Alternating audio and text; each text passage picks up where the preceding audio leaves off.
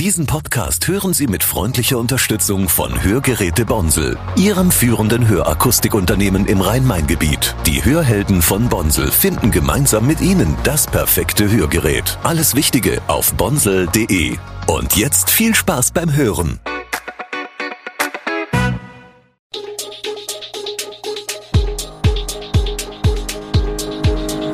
Gude, unser morgendliches News Update.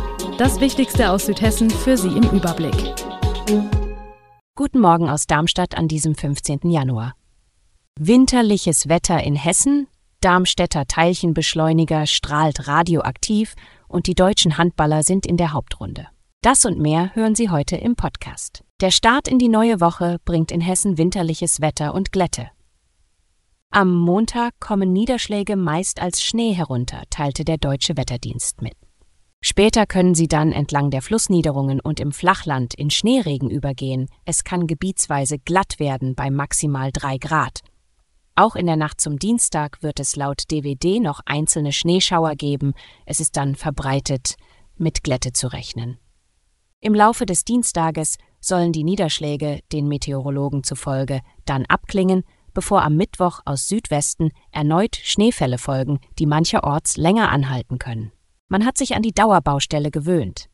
Seit sechseinhalb Jahren wird im Osten von Wixhausen am Teilchenbeschleuniger Fair gebaut, einer weltweit einzigartigen Forschungsanlage auf dem Gelände des GSI Helmholtz Zentrums für Schwerionenforschung. In ein paar Jahren soll Fair neue Erkenntnisse über die Entwicklung des Universums liefern. Doch die Radioaktivität, die von dem Beschleuniger ausgeht, wurde bisher nie thematisiert. Nun werfen Ausschreibungen für Schutzmaßnahmen ein Licht darauf. Unter anderem 134 schwere Eisenblöcke, aufgeschichtet zu einer Wand aus Stahl, sollen die Umgebung vor der Strahlung abschirmen. Die Wirksamkeit werde durch ein Messgerät für Neutronenstrahlung kontrolliert. Zudem könne der Beschleuniger jederzeit abgeschaltet werden, erklärt GSI-Sprecher Ingo Peter auf Anfrage. Der weltweit größte Teilchenbeschleuniger LHC wird von der Europäischen Organisation für Kernforschung, CERN, bei Genf betrieben. Dort heißt es zum Thema Radioaktivität ebenso wie in Darmstadt, dass Strahlung bei Teilchenbeschleunigern unvermeidbar sei. Das Kliniksystem ist unterfinanziert. Darüber klagen bundesweit viele Häuser und auch die Geschäftsführer der Darmstädter Hospitäler.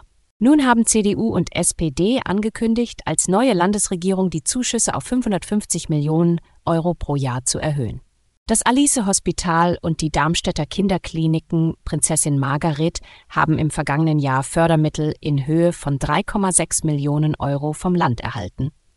Damit müssen alle Investitionen in Gebäude, medizinische Geräte, Heizung, Lüftung, Klimaanlagen und IT bezahlt werden. Das reicht bei weitem nicht aus, um größere Bauprojekte zu finanzieren, sagt Markus Fleischhauer, kaufmännischer Geschäftsführer des Alice Hospitals. Das Geld kommt zum größten Teil aus Eigenmitteln, die beispielsweise das Alice Hospital angespart hat. Manche Projekte könnten aber auch aus Bankdarlehen oder im Rahmen von Public-Private Partnership Projekten kommen.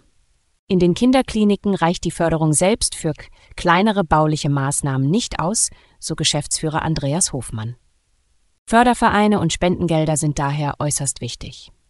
Die Erhöhung der Investitionskostenzuschüsse des Landes verbessern für die beiden Klinikgeschäftsführer die aktuelle Lage nicht, da die Gelder erst beantragt werden müssen. Sie fürchten, dass bis zur Bewilligung weitere Jahre verstreichen werden. Zum Sport. Die deutschen Handballer sind vorzeitig in die Hauptrunde der Handball-Europameisterschaft eingezogen. Die DAB-Auswahl hat die EM-Euphorie im eigenen Land weiter angeheizt und den vorzeitigen Einzug in die Hauptrunde perfekt gemacht. Die Mannschaft von Bundestrainer Alfred Gislassen feierte beim 34. von 25 nach einem Halbzeitstand von 18:13 gegen Außenseiter Nordmazedonien am Sonntag in Berlin den zweiten souveränen Vorrundensieg und schürte weiter Hoffnungen auf eine erfolgreiche Medaillenmission. Es ist der Wahnsinn, was Handball Deutschland hier abreißt. Das ist phänomenal und steckt an. Wir wollen jedes Spiel gewinnen, sagte Yannick Kohlbacher im ZDF und Nils Lichtlein ergänzte, davon träumt man. Ich hoffe, dass es weitergeht so. Wir sind eine coole Truppe. Vor den Augen von Bundeskanzler Olaf Scholz SPD, der bei seiner Vorstellung von vielen der Zuschauer mit Pfiffen bedacht wurde, war Spielmacher Juri Knorr mit zehn Treffern bester Werfer für die DRB-Auswahl. Bundestrainer Gislason war nach dem Spiel zufrieden. Wir sind stabiler geworden.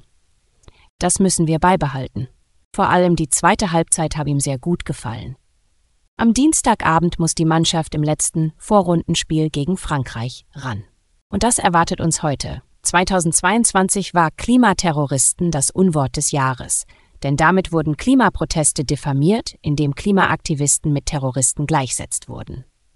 Und 2023? Welches Wort war 2023 eine schlimme sprachliche Entgleisung? Die Unwortjury gibt ihre Entscheidung heute bekannt. Außerdem es ist der vorläufige Höhepunkt der Bauernproteste. Heute werden tausende Landwirte mit vielen Traktoren zu einer Großdemonstration in Berlin erwartet. Bei dem Protest geht es vor allem um die Pläne der Bundesregierung, Vergünstigungen beim Agrardiesel schrittweise zu streichen.